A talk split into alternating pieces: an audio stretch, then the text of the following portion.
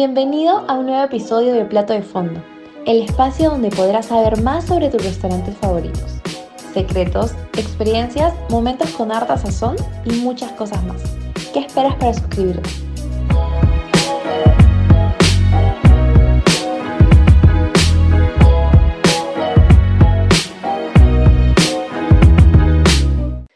Bienvenidos a un episodio más de Plato de Fondo. Hoy nos encontramos con Jorge Castillo, dueño de Coqui Castillo. Hola Jorge, ¿cómo estás? ¿Te podrías introducir brevemente, por favor? Hola, ¿qué tal? Sí, claro. Eh, mi nombre es Jorge Castillo, soy dueño de la marca Coqui Castillo y fundador. Eh, tengo 27 años, eh, soy chef de profesión y mis hobbies favoritos son cocinar, hacer deporte y pasar tiempo con mis amigos. Buenas, Jorge. Estudiaste, claro, me dices que estudiaste cocina y ¿has trabajado antes en algún otro restaurante o era como primera vez tu emprendimiento? No, yo no he trabajado en un restaurante, pero trabajé en un catering este, muy reconocido y ahí eh, gané mucha experiencia y aprendí sobre cómo, cómo manejar este, todo tipo de comida y me incliné un poco por la japonesa. Buenazo. ¿Cómo así nació tu emprendimiento? A ver, mi emprendimiento nació justo en la pandemia, en mayo del año pasado, eh, cuando no habían restaurantes y mis amigos me decían, oye, no puedes pedir ningún delivery, deberías vender tus maquis, porque yo en ese entonces, pre-pandemia, hacía maquis pero para amigos, conocidos, familiares, y me comenzaron a decir, eh, Coqui, deberías vender tus maquis, sí. Y un día me animé y creé mi marca y, ya, eh, surgió Coqui Castillo. Buenazo. Y bueno, el nombre me imagino que es porque te dicen Coqui. Sí, eh, mis amigos, o bueno, a mí me encanta que me digan Coqui porque Jorge me suena muy formal. Eh, y Coqui me dicen la gente que me conoce o mis amigos. Y ahora todos mis clientes me dicen Coqui, Coqui, como que siento que Coqui eh, es más familiar, o sea, hay como que una conexión con los clientes y eso a ellos les gusta también, ¿no? Claro, me imagino, me imagino. Eh, buenazo. ¿Y ya habías emprendido antes o este fue tu primer emprendimiento?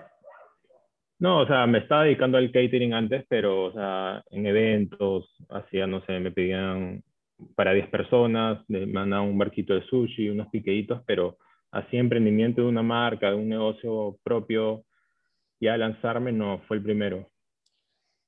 Wow, claro, entiendo. ¿Y cuáles fueron eh, para ti los principales retos que tuviste al, crear tu propio negocio o emprendimiento, ¿no?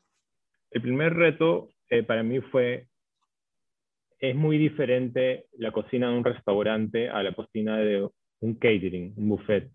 Porque en catering, un buffet, tú haces cantidades y un restaurante tiene que ser cantidades exactas, este, costos.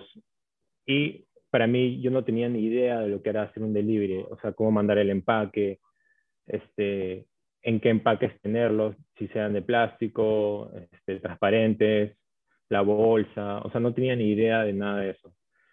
Y eso fue un reto para mí, que al comienzo tuve errores y poco a poco lo fui este, mejorando y perfeccionando, ¿no? Claro, me imagino que fue algo como, como prueba, prueba y error, ¿no? O sea, fuiste como, me imagino que primero un empaque y después fuiste perfeccionándolo. Claro, por ejemplo, al comienzo tuve esos empaques transparentes donde mandas comida normal este, o, tú guardas en tu congelador y mandas ahí, ¿no? Y de ahí poco a poco creé un packaging que me parece un bravazo, este, para, para, o sea, que son cajitas para los maquis, tengo empaque para los palitos, este, tengo stickers, tengo una bolsa impresa con mi nombre. Entonces, esto, es, esto todo abarca a, mi marca y es lo que yo quiero transmitir, uh, que es una experiencia, ¿no? Para los clientes. Claro, buenazo. Sí, igual me imagino que este, de hecho es todo un proceso de, aprender, porque bueno, era la primera vez que emprendías, por así decirlo, y hacías un negocio propio de, cocina. Eh, pero bravazo que ya hayas podido definir y tengas como todo, ya todo brandeado, por así decirlo, ¿no? ¿Cómo, ¿Cómo crees que se están tratando de, cómo crees que tu marca se está tratando de diferenciar del resto de comida japonesa? Mi marca se trata de diferenciar por un punto importante, que otras marcas pueden crear sucursales o tienen mucha gente a su cargo o varios locales, ¿no? Pero yo en Coqui Castillo soy el único, o sea, tengo ayudantes, ¿no? pero el único que prepara los maquis, todo lo principal, o sea, el, el resultado final del producto soy yo. O sea, siempre yo, yo estoy, yo estoy acá metido. Es como que tengas un chef personal que te haga un, un pedido o, o, te prepare la comida a ti, ¿no? Especialmente. Y no solo eso, sino que también yo trato de brindar calidad en todo aspecto, en packaging, en productos de primera calidad y en el servicio que es el contacto directo que tengo con mis clientes, ¿no?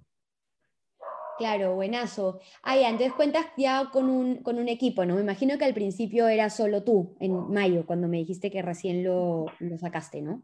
Sí, todo el año pasado estuve solo y, pucha, matadazo, pero un montón de sacrificio, pero de ahí te vas dando cuenta que comienzan a llegar más clientes y ya solo no puedes, ¿no?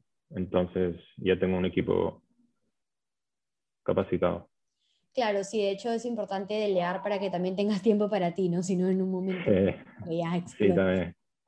Es verdad. De todas maneras. ¿Qué, ¿Qué, consejo podrías decirle a las personas que están escuchando eh, sobre emprender? O sea, ¿qué, ¿qué, podrías recomendarles? ¿Algún consejo que tengas que te costó, que quisieras que te lo hayan dicho cuando estabas emprendiendo?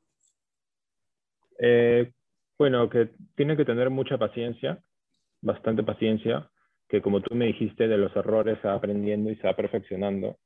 O sea, este, nadie es este, un gran chef o una gran marca de, de un día para otro, ¿no? O sea, tienes, puedes tener semanas bajas, meses bajos de ventas, no significa que se te va a acabar el mundo o ya tienes que cerrar tu negocio, ¿no? Tienes que seguir dándole vueltas, ver cómo, sobre todo ahorita en una situación complicada como es la pandemia, de los restaurantes, los deliveries, este, saber cómo, cómo darle la vuelta al asunto y tienes que tener bastante perseverancia, bastante. Ser positivo y seguir para adelante y creer en ti porque de esa manera este, crecen los negocios y, se, y, se, y nacen las grandes ideas, ¿no? Buenazo, Jorge, buenazo. Y cuéntame, bueno, por lo que veo, vi que tu negocio, claro, salió a raíz de la pandemia, ¿no? Entonces no es que te tuviste que adaptar, sino que tu negocio salió a raíz de la pandemia, ¿cierto? Exacto. Claro, perfecto. ¿Y cómo sientes, por ejemplo, eh, no creo que te afecte realmente cuando, por ejemplo, volvimos a entrar en cuarentena en febrero, por así decirlo, porque, bueno, eh, no es un restaurante, sino más que todo lo tuyo es delivery, pero, por ejemplo, ahora que más gente este, está vacunada por el proceso de vacunación en Perú, ¿crees que realmente la gente está pidiendo más comida o, crees que está igual? Mira, te cuento, soy sincero, este, con amigos, familiares que me contaban, me decían, pucha, que todo el mundo le está pasando mal en cuarentena. O sea, cuántos negocios se han cerrado y todo, ¿no? Han perdido empleos. Y el único beneficiado, decían, es Coqui, ¿no? Este, o sea, me, dicen, me decían, oye, te cayó pelo la pandemia. Y como tú me dices, o sea, se armó la nueva cuarentena, o sea, se decretó la nueva cuarentena y de nuevo despegó. O sea, porque la gente estaba encerrada y me pedían full delivery. Y, y, también hay momentos que yo digo, pucha, ya están abriendo los restaurantes, me me va, a perjudicar. Pero pueden ser unos días, pero lo bueno es que ahora ya estoy un poco posicionado y cada vez más gente me conoce. Entonces, siempre me llegan nuevos clientes, están lo, lo, los, los de siempre, los fieles, y como que, y estar en, en plataformas como Mesa, como ustedes, como Mesa 24-7 me ha ayudado un montón también. Y de esa manera siento que ya estoy bien posicionado y y todavía tengo para, para, crecer más, ¿no? Claro, de hecho, mientras mayor presencia tengas en las plataformas, eh, cuando entras recién como negocio nuevo, me imagino que es como lo mejor que se puede hacer. Y sí, claro, pues al abrir los restaurantes, obviamente me imagino que hay más competencia, pero como dices, todo depende de cómo te estás posicionando. Si, si te estás posicionando bien, en teoría no debería perjudicarte porque los clientes te van a preferir, que es lo que me imagino que quieres lograr. Claro, y por ejemplo, yo siempre siempre me voy a acordar y siempre estoy agradecido con todos ustedes, con Mesa 24-7, con todo el equipo, es un equipazo, porque ellos me buscaron, me acuerdo, en diciembre, cuando mi, mi negocio tenía seis meses o menos para entrar a su plataforma, ¿no? Y eso me dio como que, pucha, un gran salto, ¿no? Fue el primero y me dio un gran salto, una vitrina para, para poder llegar a más gente, ¿no? Claro, claro, de todas maneras. De hecho, eh, la idea de Mesa 24/7 al inicio, antes de la pandemia, claro, este, nos enfocábamos más en restaurantes, pero luego en la pandemia nos dimos cuenta que salieron un montón de emprendimientos y por qué no darle la oportunidad a los emprendimientos, ¿no? O sea, lo que más necesitan es exposición, entonces queremos ayudar, ayudar y dárselas, ¿no? Para que puedan hacerse conocidos y nuestros usuarios, sobre todo, puedan, puedan ver su marca, ¿no? Y conocerla. Sí, increíble. Buenazo, Jorge. Y cuéntanos cuál es tu visión a largo plazo con tu negocio. Por ejemplo, no sé, se me ocurre, ¿planeas a largo plazo, quisieras abrir un restaurante o no? ¿Qué es lo que quisieras hacer con tu marca? Sí, yo primero quiero este, posicionarme con las grandes marcas en Lima, competir directamente con ellos y ser, ser como que de las más demandantes en, en, el tema del delivery, ¿no? Este, a nivel de Lima y luego más adelante este, crear, o sea, abrir mi restaurante, ¿no? Este, bueno, ahorita es un tema complicado lo de los restaurantes, o sea, arriesgarte a abrir uno por el tema de la pandemia y que estamos conviviendo con, con este virus. Y también más adelante estoy planeando este, abrir este, otro, otras marcas, ¿no? Alternativas. Buenazo, claro. Este, sí, pues ahorita es un momento complicado por el tema de abrir un restaurante, pero, pero claro, tal vez piensas, como dices, en abrir, eh, tal vez diversificarte y otro tipo de comida, ¿no? ¿Ya has pensado en, otro tipo de comida o, solo lo tienes como en la mente? O sea, algo claro no tengo, pero tengo en la mente este, crear, no sé, algo relacionado al catering, o sea, no sé, bocaditos congelados, este, empacados en vacío, para que puedas preparar en tu casa un piqueditos con tus familiares o tus amigos, ¿no? Claro. En el catering no, no hacías necesaria, no era comida japonesa, ¿cierto? Era todo.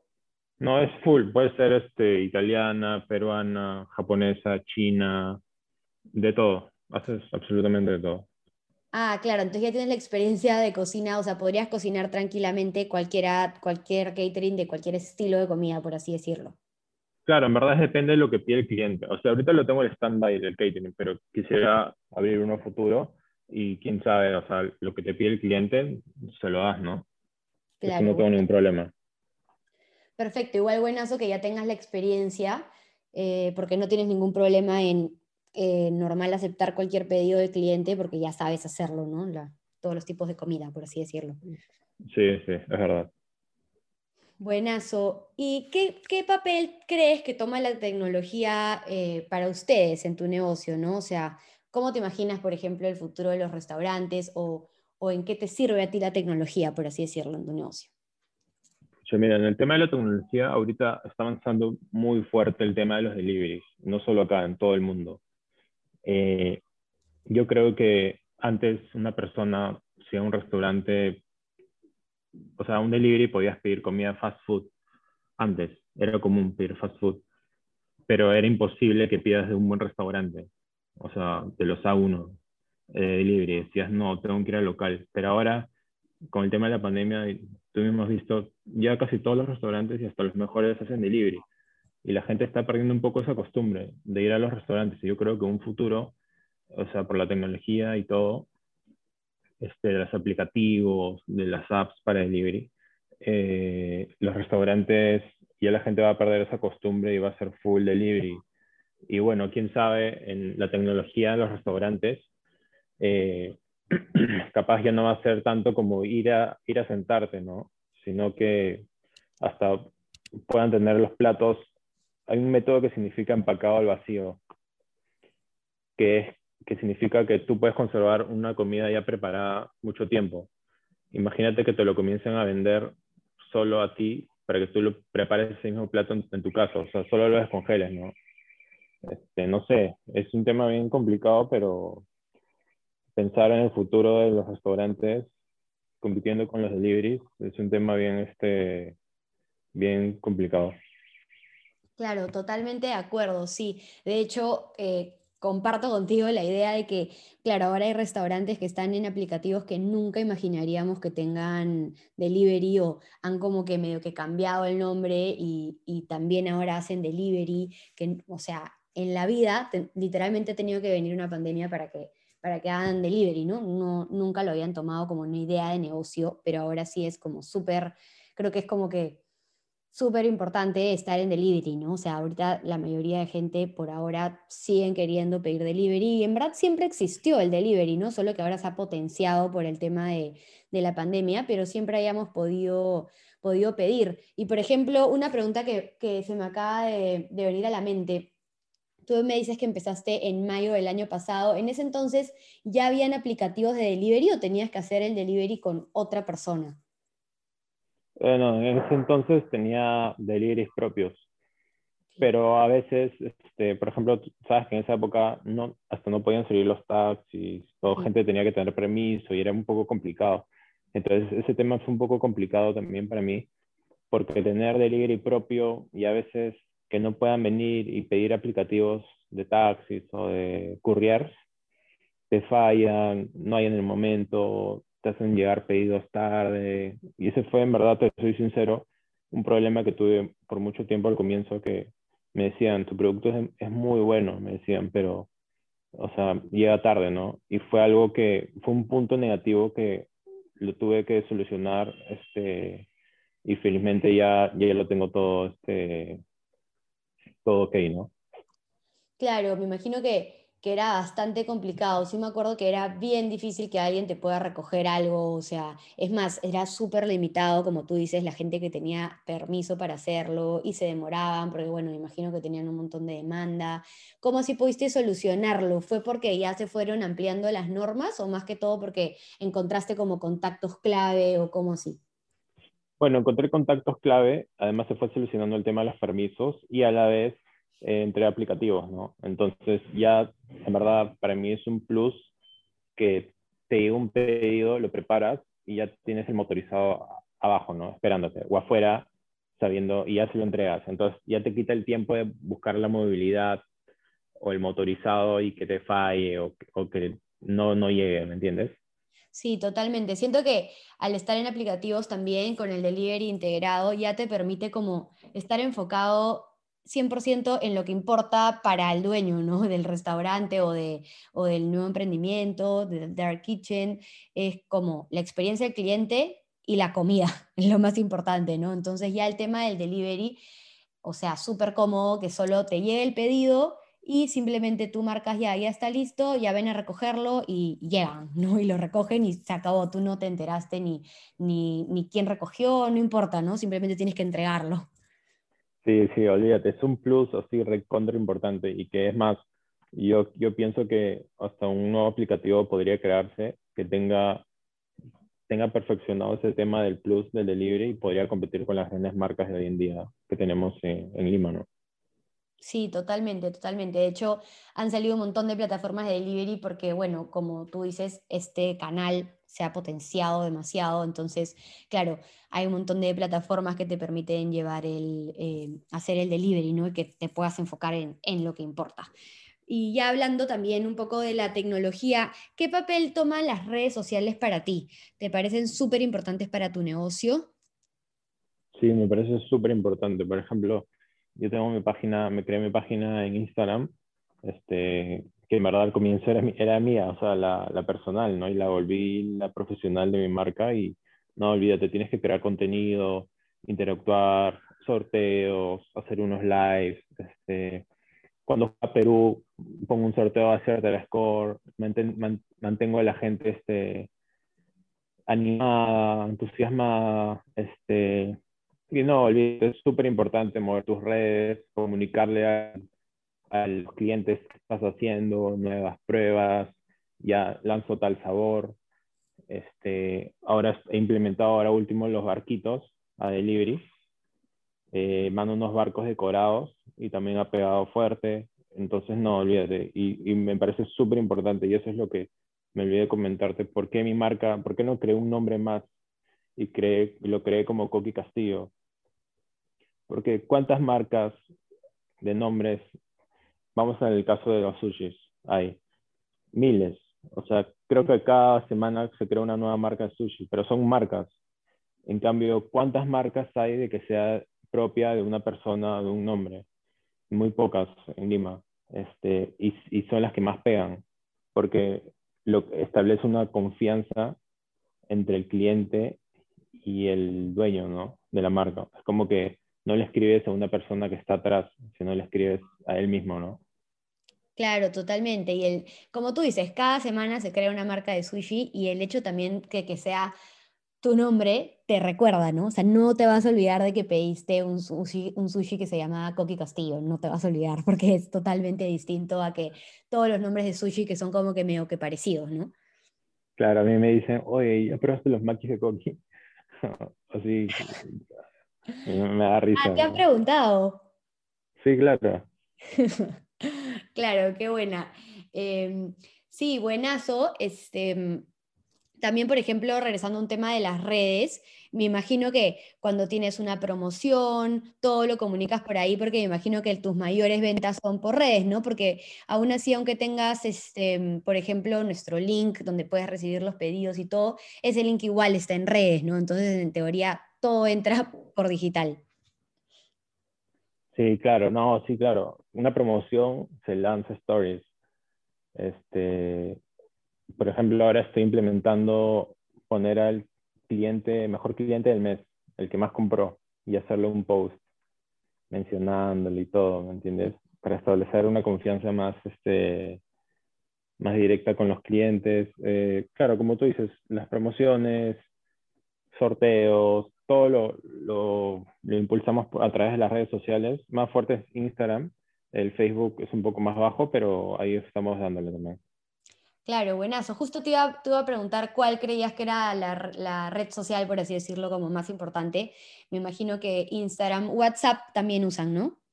Sí, también usamos WhatsApp, Instagram. Eh, lo que pasa es que yo siento que Instagram está el, más, más que todo en mi segmento, que es más, más joven, ¿no? Sí. Y en el Facebook están nuestros padres, este, nuestros tíos, ¿no? Un poco más así, por decirlo. Sí, totalmente. Igual es bueno estar como en todos lados, ¿no? Tienes Instagram, que es un público como de menores, luego está Facebook, luego también tienes WhatsApp, luego también tienes el link. Este, entonces, como la idea es que el cliente entre y pueda saber al toque dónde hacer su pedido, ¿no? Para no perder la venta. Sí, sí, eso, eso es súper importante. Lo, lo, más importante es estar en que tengan la opción de pedir por donde más deseen este, y eso y, y sientan confianza al, al realizar su pedido, ¿no? Buenazo, Coqui. Ahora ya una pregunta final para los consumidores que nos estén escuchando. ¿Cuáles son tus platos, eh, bueno, platos no, sino cuáles son tus maquis favoritos y cuáles recomendarías? A ver, mis maquis favoritos. Mis maquis favoritos son el acevichado, el parmesano, porque el parmesano que yo hago es con mantequilla trufada. Entonces le da otro toque buenazo. Y el passion fruit, que yo lo creé por, porque me gusta la salsa anguila, la tare, es una salsa que le, a todos los amantes del sushi les encanta. Y es, dul, es dulce. Entonces dije, vamos a crear una salsa de maracuyá dulce. Y este, hice el contraste con un crocante de hilos de camote y láminas de salmón. Entonces como que la combinación me parece increíble. Y en verdad esos son los que más recomiendo. O sea, el clásico acevichado, que no hay pierde. Cuando alguien te va a hacer un pedido, siempre vale acevichado. El, el parmesano, el passion fruit, y tenemos al sei también, que es como que frito en tempura y es súper bueno. Y de los nigiris, este, puedo recomendar bastante el, el truffle, que es a base de concha de abanico y mantequilla trufada con sal de maras y gotas de limón flameada y el nigiri wagyu, que es un corte de carne súper fino y, y, demasiado rico. Buenazo, se escucha demasiado rico. Eh, bueno, ya saben todos los que están escuchando qué maquis y nigiris deberían probar si es que piden Coqui Castillo. Eh, esto sería todo por hoy, Coqui. No sé si quisieras mencionar algo más para los que están escuchando o hemos, crees que hemos tocado todo. Eh, gracias, Pablo, a lo máximo. Este, no, yo creo que eso es todo. Este, si aún no, no han probado este, los maquis de Coqui, este, los invito a que me escriban por alguna de las plataformas o por redes sociales y cualquier duda que tengan sin compromiso eh, me la pueden hacer llegar por ahí. Buenazo, Coqui. Muchas gracias por tu tiempo. Un abrazo. No, gracias a ti.